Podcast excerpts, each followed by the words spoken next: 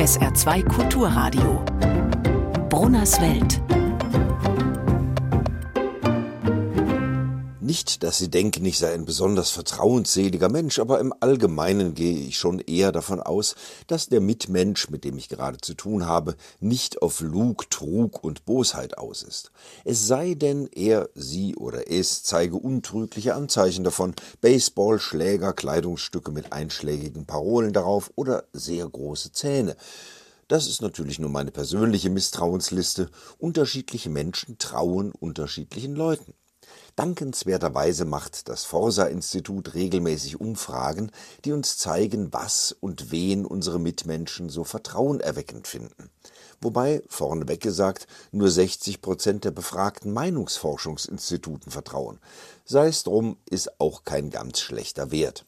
Dem Radio als Medium beispielsweise sprechen aktuell nur 50 Prozent ihr Vertrauen aus. Das trifft mich natürlich hart, aber ich vertraue fest darauf, dass man Sie da nicht gefragt hat, liebe Hörerinnen. Fernsehen liegt mit 27 Prozent allerdings noch weit dahinter, übrigens auch noch deutlich hinter der Presse, der immerhin noch 41 Prozent vertrauen. Aber das ist ja nun auch kein Trost. An der Spitze des Vertrauens liegen gleich auf mit 81 Prozent die Ärzteschaft und die Polizei hätte ich so nicht unbedingt erwartet, ist aber doch schön, wenn Ihnen ein böser Bube des Nachts einen harten Gegenstand über die Rübe zieht, fühlen Sie sich anschließend doch sowohl auf der Polizeiwache als auch in der Notaufnahme offenbar in besten Händen, sinnvollerweise vielleicht in umgekehrter Reihenfolge.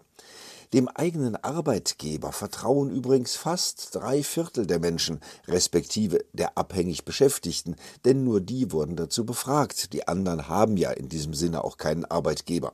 Im Übrigen dient es vielleicht auch eher dem eigenen Fortkommen, wenn man sich bei dieser Frage nicht allzu kritisch äußert. Klar, solche Umfragen sind anonym, aber kann man darauf auch wirklich vertrauen? Geradezu dramatisch misstraut wird der Politik. Unser Parlament hält nur etwa ein Drittel der Bürgerinnen für vertrauenswert. Dem Bundeskanzler trauen nur 20 Prozent über den Weg und die politischen Parteien bringen es gerade noch auf 13 Prozent wobei der Kanzler den Absturz des Jahres hingelegt hat. Er krachte in der Umfrage um 13 Prozent runter. Man hätte den Aufschlag quasi hören können. Wumms. Das Ende der Liste scheint zunächst einmal nicht weiter verwunderlich, da sind traulich vereint die katholische Kirche mit mickrigen 10 Prozent und die sozialen Medien gleich auf mit den Werbeagenturen 3 Prozent wobei ich gerade bei der katholischen Kirche doch eine höhere Dunkelziffer vermute. Wer will mit seinem offenen Misstrauen schon einen längeren Aufenthalt im Hotel Luzifer riskieren? Man weiß ja nie. Meine Nachbarin Barschek findet es eher erstaunlich, dass die sozialen Medien so schlecht abschneiden angesichts all der Hassblasen und Verschwörungstheoretiker.